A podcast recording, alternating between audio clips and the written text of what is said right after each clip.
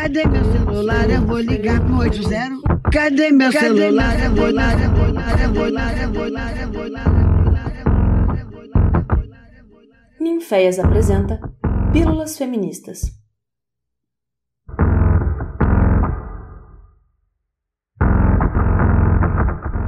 Olá, pessoas! Me chamo Júlia Oliva, sou diretora teatral, caracterizadora, arteeducadora e pesquisadora. Hoje, no dia 28 de junho, se comemora o Dia do Orgulho LGBTQIA. E nós do Ninféias achamos importante falar de alguns temas que, mesmo dentro do movimento, continuam invisíveis, que é o caso da transexualidade. E para tratar da vivência trans, tenho o prazer de entrevistar o convidado Theo, que inclusive é ex-integrante do Ninféias, e a convidada Carol, para falar sobre visibilidade trans, transfobia e outros assuntos dentro desse tema. Oi, Theo, oi, Carol, gostaria que vocês se apresentassem. Ei, Júlia, ei, Carol, eu sou Theo Mantelato, sou artista, diretor teatral formado pela UFOP, sou iluminador, ator, aspirante a performer brasileiro, interior de São Paulo, ativista das causas LGBT, principalmente trans. Sou filho da Ana Maria, gosto demais de música, de teatro, de cinema, de games, de gatos, de cozinhar. Admiro o J. Mambaça e tenho a característica que eu sou transmasculino. Ou seja, eu nasci e todo mundo pensou que eu era menina, só que na verdade eu sou um menino.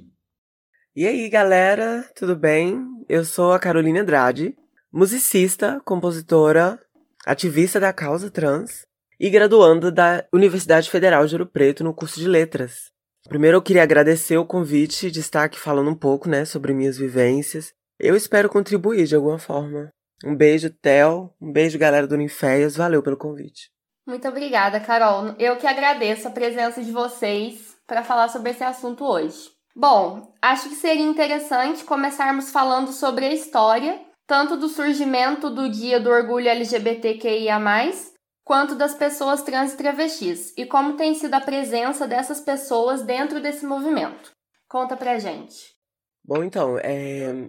falando um pouco mais da minha, da minha história, da minha vivência dentro do movimento, nós, pessoas trans, a gente começa a a lutar, a militar dentro do movimento LGBTQIA, quando a gente nasce, que a gente começa a, a, a, transitar e se colocar no mundo enquanto trans, já é um movimento de luta, né? Então, a começar por aí, né? Eu acho que o Theo pode falar um pouco mais sobre a história, né? Da comunidade, da luta, da... Joga aí, Theo. Então, quando a gente fala do movimento, do dia do movimento LGBT, a gente pensa automaticamente em Stonewall. E claro, foi um movimento muito importante, sim. Inclusive, foi, acho que, o começo do Big Bang é, no movimento LGBT, mas eu acho que também é importante a gente falar sobre o movimento aqui no Brasil, assim. É, eu vi um, um vídeo da Giovana Transpreta, que é de BH, inclusive lá no Instagram tá como Transpreta, e ela é historiadora, travesti negra, e ela fez um apanhado muito magnífico, incrível, sobre a história do movimento LGBT, e aí eu vou usar as referências dela para dar uma explicada, assim, e assim, eu aconselho você que está ouvindo a ir lá pro Instagram, Transpreta, e ouvir ela explicando. É lindo, é incrível, eu aprendi demais, assim. Bom, primeiro ela, ela trouxe, né, essa questão, quais os acessos LGBT que a gente tem nos dias de hoje e qual que a gente precisa reivindicar ainda, né? Quais, no caso. O movimento LGBT, assim, surge primeiro a partir dos movimentos de contracultura nos Estados Unidos, né? Porque daí veio o movimento dos Panteras Negras, é, o movimento punk, os hippies, e aí também tem a segunda onda do feminismo, que trouxe a discussão de gênero de forma mais clara, de forma mais, mais direta. E a partir daí a discussão de sexualidade surge, assim, por conta do movimento que até então, que é o movimento LGBTQIA+, mas naquela época era só chamado como movimento gay.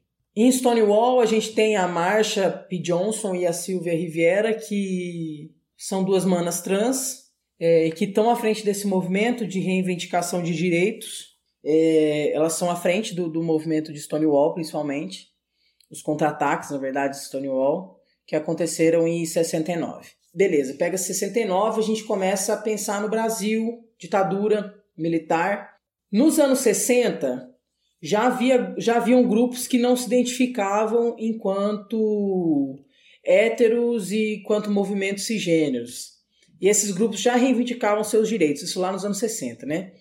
É, só que eles não eram tão auto-organizados na época. Então eles começam a se auto-organizar a partir de Stonewall.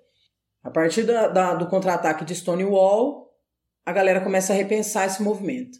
Só que aí a discussão de gênero e sexualidade começa a enfervecer mais é, quando há um enfraquecimento do movimento da ditadura aqui no Brasil, nos anos 70.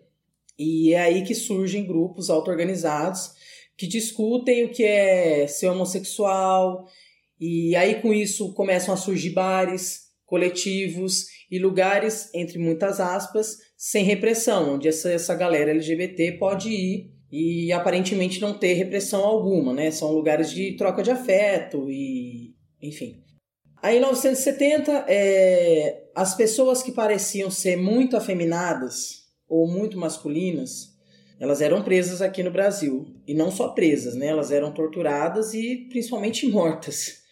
É, os movimentos de, de resistência surgem justamente para contrapor essa repressão, é, inclusive de, é, no meio jornalístico, é, no meio artístico. É, é, nessa época, mais ou menos, que surgem é, revistas como Lampião da Esquina, é, Surgem também grupos como o Somos de Afirmação Homossexual, lá em São Paulo, e também o grupo Homossexual Brasileiro. Esse grupo homossexual brasileiro também traz algumas discussões aqui para o Brasil.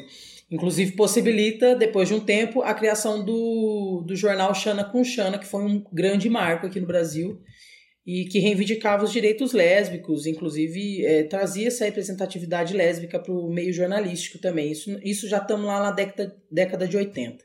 E nessa mesma época, nos anos 80, houve a explosão do vírus é, HIV. E esse vírus foi instantaneamente linkado, inclusive instantaneamente e erroneamente, foi linkado às pessoas de práticas sexuais não normativas, ou seja, nós, né, LGBT.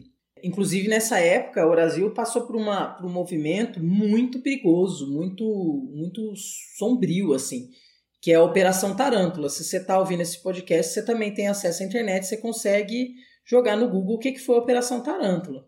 E aí, para você que não vai procurar agora, que vai continuar ouvindo o podcast aqui com a gente, o que, que era essa Operação Tarântula? Era para erradicar essas existências trans. Essa, nessa época, então, houve, houveram muitos desaparecimentos né, de pessoas trans, mulheres é, travestis e, e, e tal, e as pessoas não tinham o direito de se vestir como queria. Então, as pessoas que eram muito afeminadas automaticamente eram presas e desapareciam. As pessoas que eram muito masculinizadas automaticamente eram presas e desapareciam. Então, a Operação Tarântula, na verdade, foi uma limpeza. Funcionou como uma limpeza aqui no Brasil. Então, estava rolando é, esse movimento, é, é a explosão do vírus HIV. E com essa explosão, como a gente já estava linkado diretamente com esse vírus, os homens gays, as travestis e tal, e estava rolando a Operação Tarântula, o que, que as travestis começaram a pensar? Meu, já que eles têm nojo do nosso sangue e acham que a gente é, é, é contaminado, o que, que, eu vou fazer? Eu vou começar a me cortar até aparecer sangue, vou cortar meus braços até e bem fundo assim, começar a sangrar, para os policiais não encostarem em mim, porque naquela época também não tinha muito conhecimento sobre o vírus, né? Sobre a transmissão do vírus. Então, essa foi a maneira que elas conseguiram é, driblar o, a organização militar, assim, policial principalmente. É, começaram a cortar a própria pele, a se mutilar para fugir dos policiais, né? Que eles inclusive morriam de medo de se contaminar. E aí nessa época, como as travestis tinham muito medo de sair nas ruas, elas começaram a ser vistas só durante a noite. Então durante o dia, é, elas não existiam. Aí já vem a questão da humanidade, né? As trans não existem durante o dia, as claras, elas não existem. Elas não podem ser vistas, elas têm que ser escondidas. E à noite que elas são. É, que o habitat delas é à noite. Então isso é.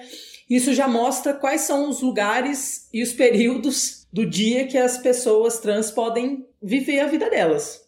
Aí vem década de 90, 1997, com a primeira parada do orgulho LGBTQIA+, aqui no Brasil, que foi é, foram mais ou menos de 500 a 1000 pessoas, se não me engano. Aí, depois de todos esses anos de repressão e empoderamento, o Estado começou a institu institu institucionalizar os direitos LGBT aqui no Brasil, principalmente nos anos 2000. Então, assim, é um apanhado de como a gente chegou até aqui, assim. Gente, mas, por favor, depois que acabar esse podcast, vai lá no Instagram da Transpreta e vê ela explicando. Porque ela dá uma aula, literalmente. Historiadora, rainha que ela é, ela vai explicar mil vezes melhor do que eu. Então, é isso. Inclusive, muito obrigado, Transpreta. Pois é, a gente percebe que as pessoas trans ainda são muito invisíveis dentro desse movimento, igual você falou, né, Tel? Inclusive, por isso o tema desse podcast. Para vocês, qual seria o porquê dessa invisibilidade e como melhorar isso? Então, quando a gente pensa nisso, eu acho que o porquê dessa invisibilidade tem a ver com a gente justamente e contra a biologia que nos foi dada. Não há espaço para se ser outra pessoa na sociedade que a gente tem hoje, machista, patriarcal.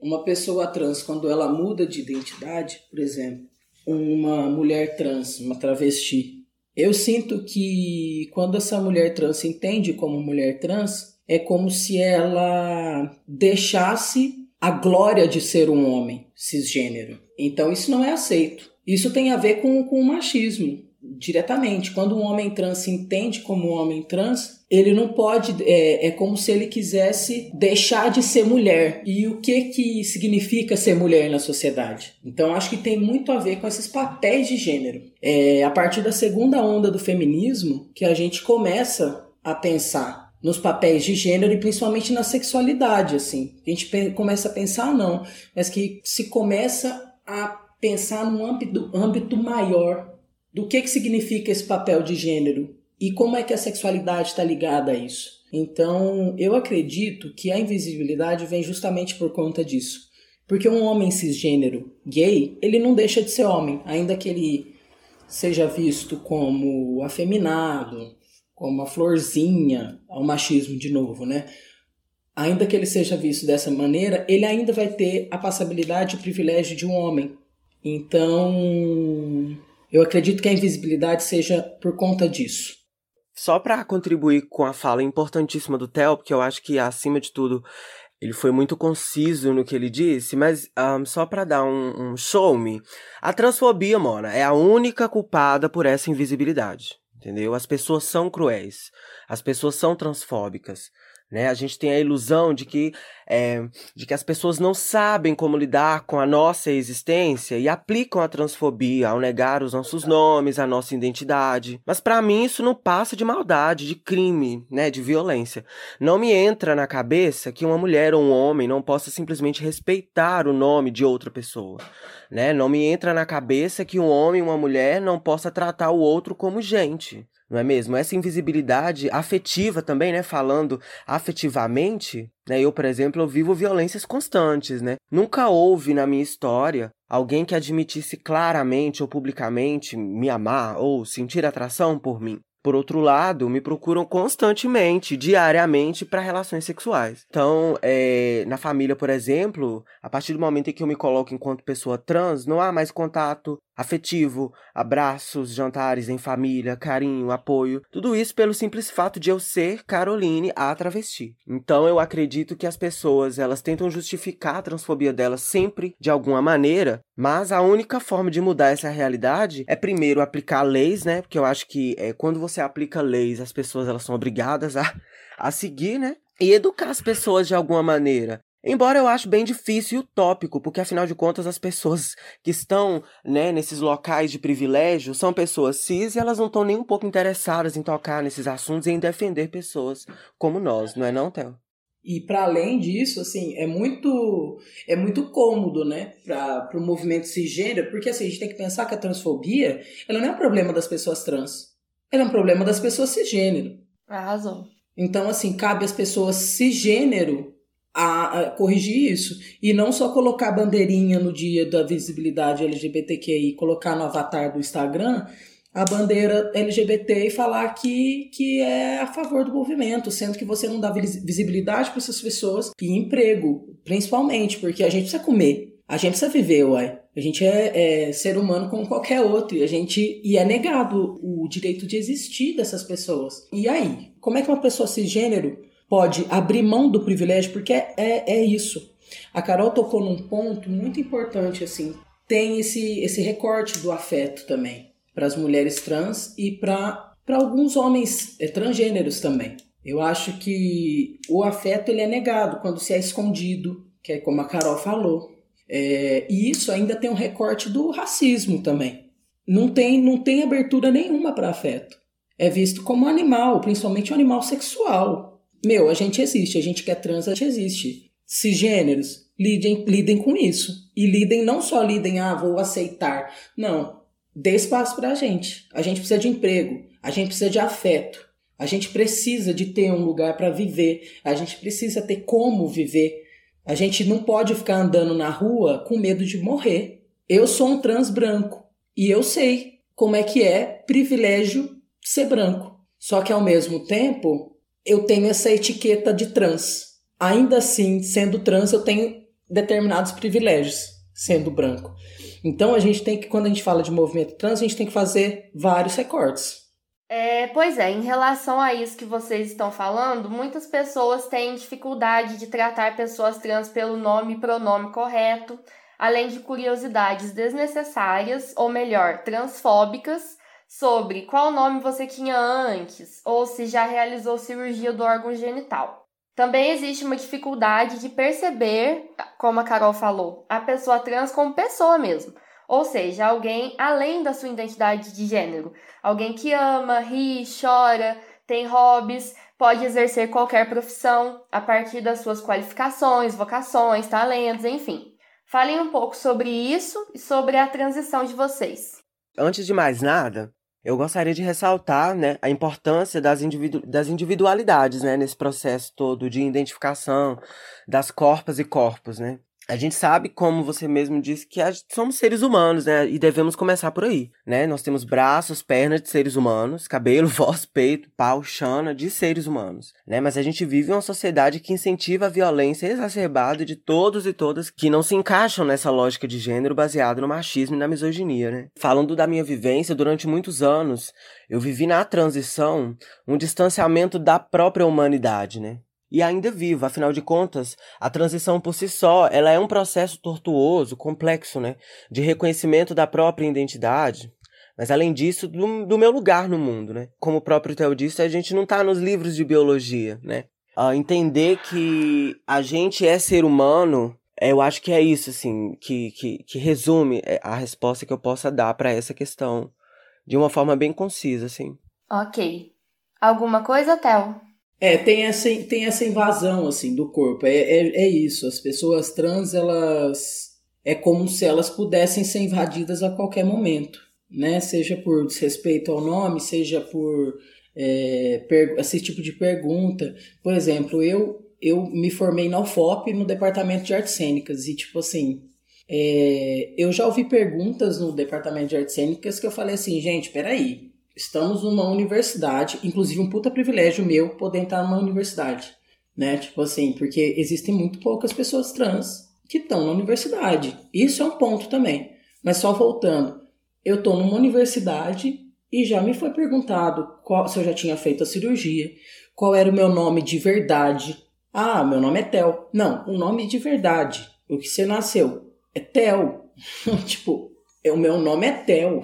Como assim?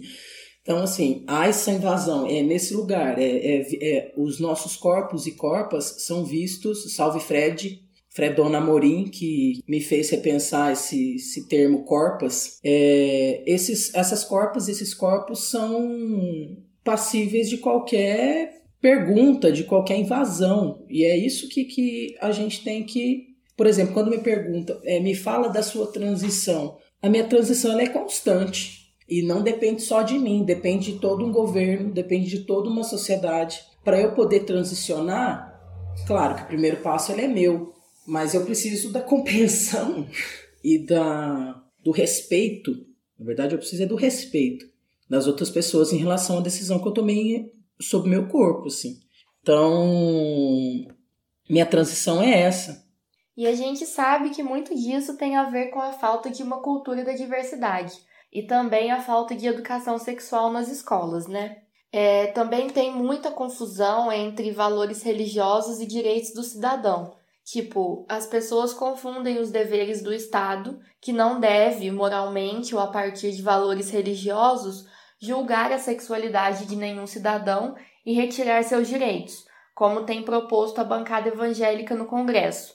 Mas, ao contrário, o Estado deve garantir a todas, todos e todas, sem exceção, os direitos civis básicos, como o direito à dignidade, à educação e à vida. E falando de direito à vida, de acordo com a Associação Nacional de Travestis e Transsexuais, a expectativa de vida das travestis no Brasil é de 35 anos, sendo que somente no ano de 2017, 179 pessoas trans foram assassinadas. Considerando esses dados, o que vocês têm a dizer com relação à saúde de vocês e à violência, à transfobia? Bom, ter um corpo trans é se submeter a situações bem complicadas, né? Por exemplo, entender de que forma devemos cuidar da nossa saúde, da saúde dos nossos corpos, né? E da saúde mental, da nossa saúde mental, né? O SUS e as organizações de saúde, com toda certeza, não estão preparados para atender nossa população e muito menos interessam por isso, né? Muitas vezes, em sua maioria, os atendimentos não respeitam nossos próprios nomes, quem dirá as nossas individualidades né? Já houve momentos em que eu preferi não ir a uma unidade de saúde até meu nome de registro gritado e exposto no meio de uma sala de espera de um posto de saúde ou emergência. Projetos direcionados à população trans são unicamente sobre DSTs. Não se fala de outras questões e não se educa pessoas trans a cuidarem da própria saúde. Prova disso são os procedimentos estéticos clandestinos, né? Feitos por cafetinas e pessoas não médicas, e as automedicações hormonais exacerbadas às quais pessoas trans se submetem. Então, pensando nisso, a gente sabe que a própria, o próprio ir a uma unidade de saúde, o próprio uh, movimento de levantar a própria cama e cuidar do próprio corpo é um movimento difícil de se fazer de uma pessoa trans porque não nos é ensinado a nos amar, a nos gostar, a, a nos respeitar, a respeitar a nossa saúde. E eu acredito que é, dentro de casa, principalmente, né, por conta dessas questões religiosas, por conta dessas questões de família, de, de, de, de, ligadas à ética e à moral ridícula de pessoas cis heteronormativas, que eu tenho até nojo de dizer, fazem com que a gente se próprio um, violente, se próprio violente, se, se automutile, né? Porque a gente dentro de casa a gente sofre, né? A gente sofre em casa, a gente sofre na rua. Então muitas vezes, falando por uma experiência própria, eu às vezes sentindo várias questões de problemas de saúde mental, me deixei sentir a dor, me deixei sofrer, porque achei merecedora daquilo, sabe? porque eu sou uma pessoa trans. Eu acho que é esse tipo de educação que a gente não tem de saber nos respeitar, de dar a gente o nosso tempo, né? O nosso amor próprio, ele é, ele é bem complexo. E é na transição que a gente vai se encontrando mesmo, né não, Theo? Não, e para além disso, quando você fala desse... Por exemplo, eu acho muito importante você falar do SUS. O SUS é maravilhoso? Ele é maravilhoso. Mas, por exemplo, você pode... Você, na sua carteirinha do SUS, você pede para adicionar o seu nome social. Eu, por várias vezes, fui para o SUS, adicionei o meu nome social na minha carteirinha do SUS. E quando eu chego lá, pelo menos aqui em Ouro Preto, na, na UBS daqui, tem uma tela imensa para chamar os pacientes e apareceu por diversas vezes o meu nome de registro. Então, assim, é o tipo de coisa que uma pessoa cisgênero nunca vai passar.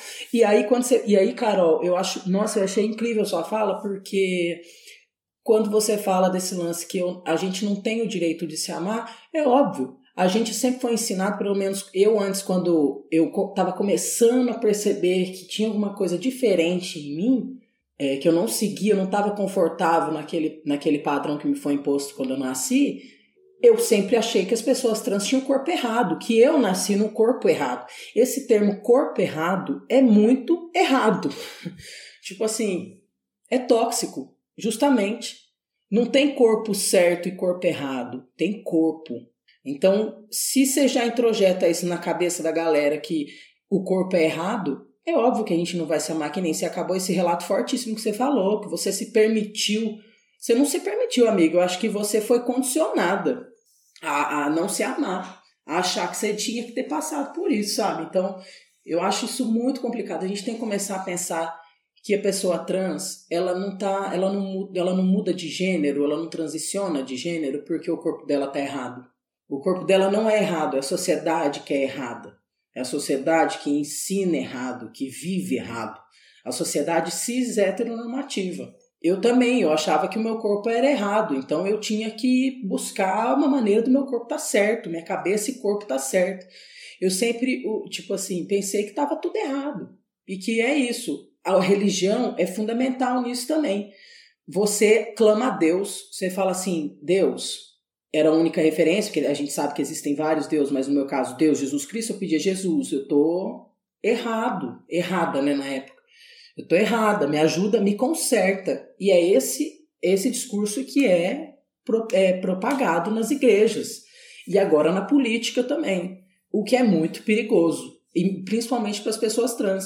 Quando, quando tem uma pessoa que é eleita e que ela se diz visivelmente contra o movimento LGBT e usa esse discurso religioso, é, é extremamente perigoso para as nossas existências. No ano, nesse ano de 2020, na verdade, desde 2018, houve um aumento imenso de suicídio trans, de assassinato trans e um aumento significativo de corpos trans na prostituição, porque é negado os direitos de trabalhar, aquilo tudo que a gente já falou antes. Então, assim, esses corpos errados entre muitas aspas, que é assim que a sociedade nos vê, que fique claro, continua sendo visto como errado. Então a gente precisa mudar isso. É, considerando um viés interseccional, no qual as questões de gênero se ligam à raça e classe, queria que vocês falassem sobre as questões que envolvem o racismo, o estigma da prostituição, principalmente para mulheres trans e travestis, a desigualdade tanto de gênero quanto social e as relações dentro da transexualidade, como, por exemplo, ser travesti e negra no Brasil, ou sobre a dificuldade de conseguir emprego, usar banheiros em espaços públicos e etc. Vamos lá. É, eu gostaria mesmo de dar um soco no estômago né, da própria comunidade trans sobre isso. A gente sabe que, que dentro da nossa da nossa sociedade, existe um tipo de gente que é mais bonita, existe um tipo de corpo que é mais agradável, e isso entra numa palavra que a gente no, no, no mundo trans conhece como passabilidade. Compreendendo esse termo passabilidade, a gente sabe que quanto mais as pessoas, quanto mais as pessoas trans, é, falando até da questão da própria saúde, tentam se adaptar a, a essa sociedade machista, misógina, a gente vai entrando dentro dessas questões do que é ser um corpo bonito, do que é ser um corpo passável, né? E aí a gente começa a se embranquecer principalmente, né? A gente vê meninas trans, né, que se hormonizam de maneira exacerbada, que entram em processos, né, de, de, estéticos perigosos para tentar se parecer ainda mais com aquele corpo de mulher cis ideal. E isso só exclui pessoas negras que são marginalizadas, né, mulheres negras, pretas, são, são marginalizadas auto automaticamente e diariamente dentro da nossa sociedade. Então, ser trans e negra já traz um peso ainda maior, porque se você é trans, negra e gorda, isso ainda é, multiplica de intensidade Dentro da própria comunidade trans, a gente vê um limo de pessoas que não são ditas passáveis. Então, quando uma mulher trans que passou por uma redesignação, que passou por um procedimento estético, que tem um silicone, que tem uma, uma rinoplastia, que diminui pessoas que não passaram por esse processo por N motivos, né? Por falta de emprego, porque tudo é pago, minha filha. Silicone é caro. É, uma unha bonita é caro, um cabelão, um mega hair é caro, e isso que a gente realmente precisa desse tipo de, de, de aparelhagem no nosso corpo para demonstrar que a gente é aquilo que a gente está dizendo que é, né? Então, quando uma mulher que passou por esse tipo de processo diminui uma outra mulher trans porque não passou por um processo estético ou porque ainda não teve condições disso, eu acho que dentro da comunidade trans é vergonhoso, sabe? É, é, é ridículo você ser trans e ser criticado e ser uh, ofendido e ser, e, ser, e ser agredido por outra pessoa trans que se diz mais trans ou menos trans. Quem sou eu para dizer quem é trans ou não? Quem sou eu para apontar um corpo e dizer que ele é ou não trans. Eu acho que a gente tem que aprender a respeitar as pessoas trans, justamente dentro dessas individualidades, né? Porque senão a gente vai entrar dentro do machismo, dentro da misoginia, que é o que a gente está tentando limar da sociedade. Vocês botam fé?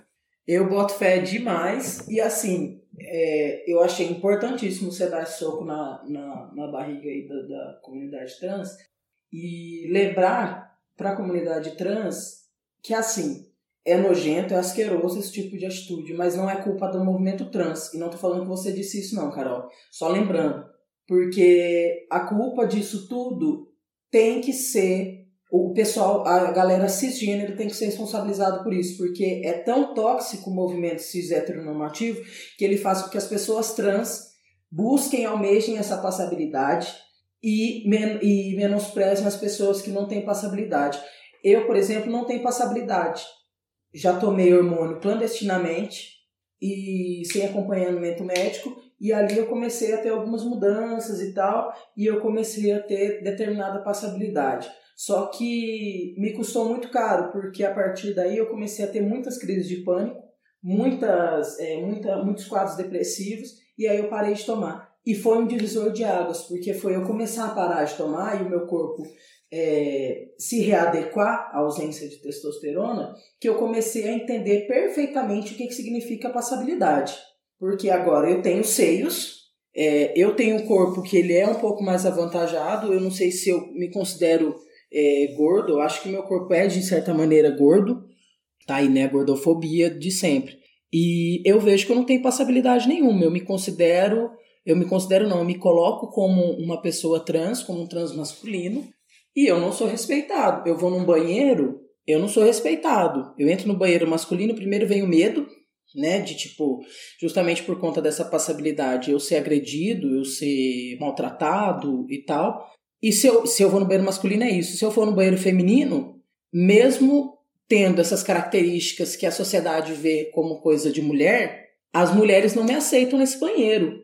Então, assim, em qual banheiro eu vou? Eu vou mijar em casa? Por diversas vezes eu deixei de ir em banheiro no meio do rolê, ficar com a bexiga apertada o tempo inteiro, porque eu não me sinto confortável em banheiro algum.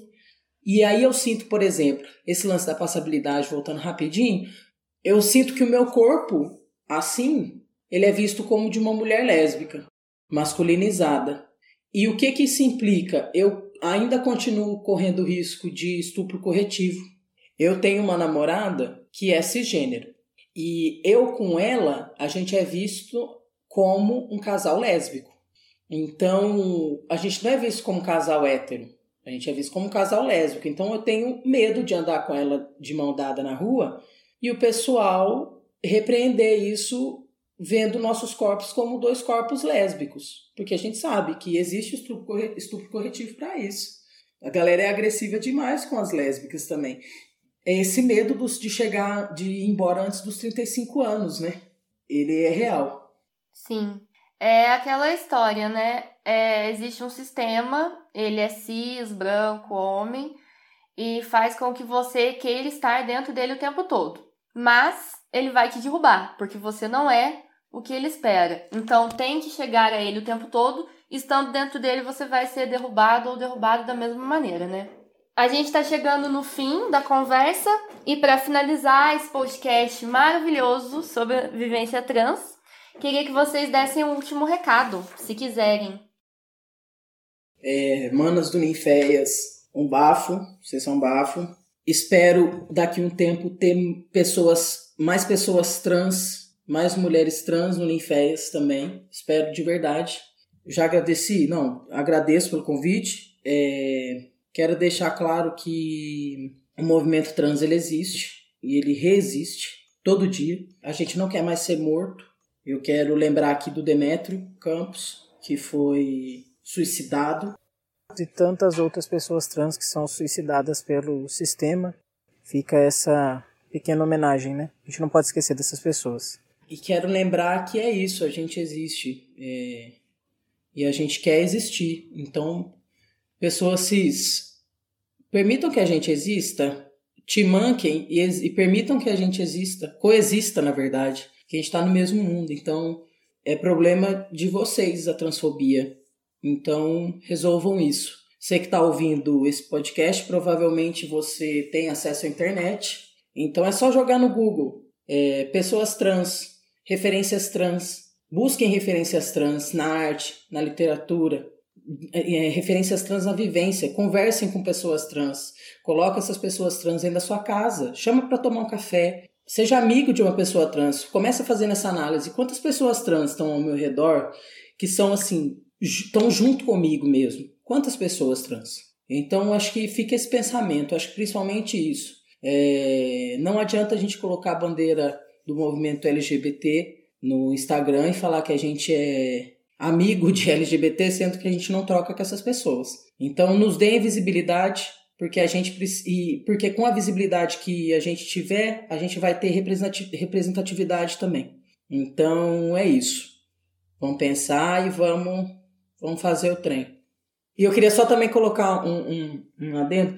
Homens menstruam e homens engravidam também, tá? Então, assim, principalmente para mulher, as mulheres cisgêneras, então, importante. O discurso biologizante da genital, ele é real.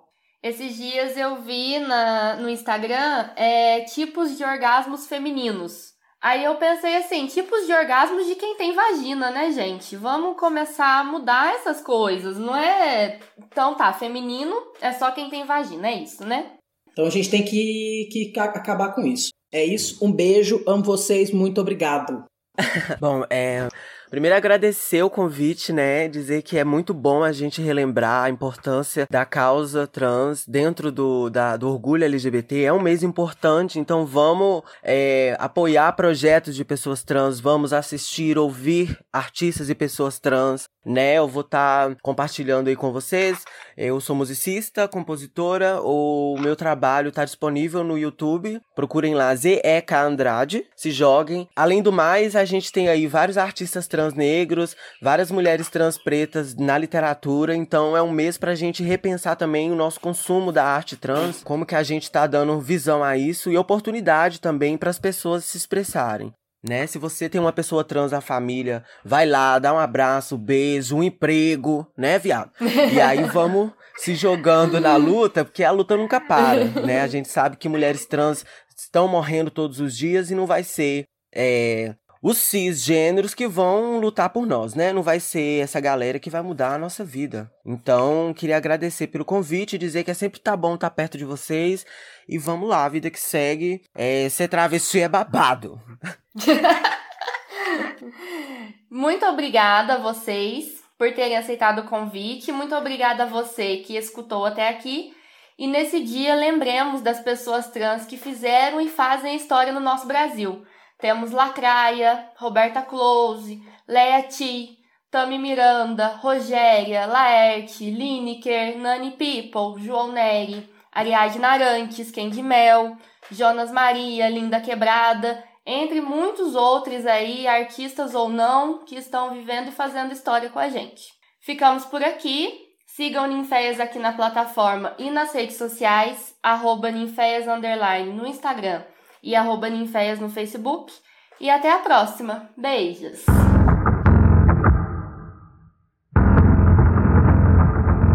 Essa foi mais uma produção do Ninféias, Núcleo de Investigações Feministas, com o apoio da Pró-Reitoria de Extensão da Universidade Federal de Uruguai.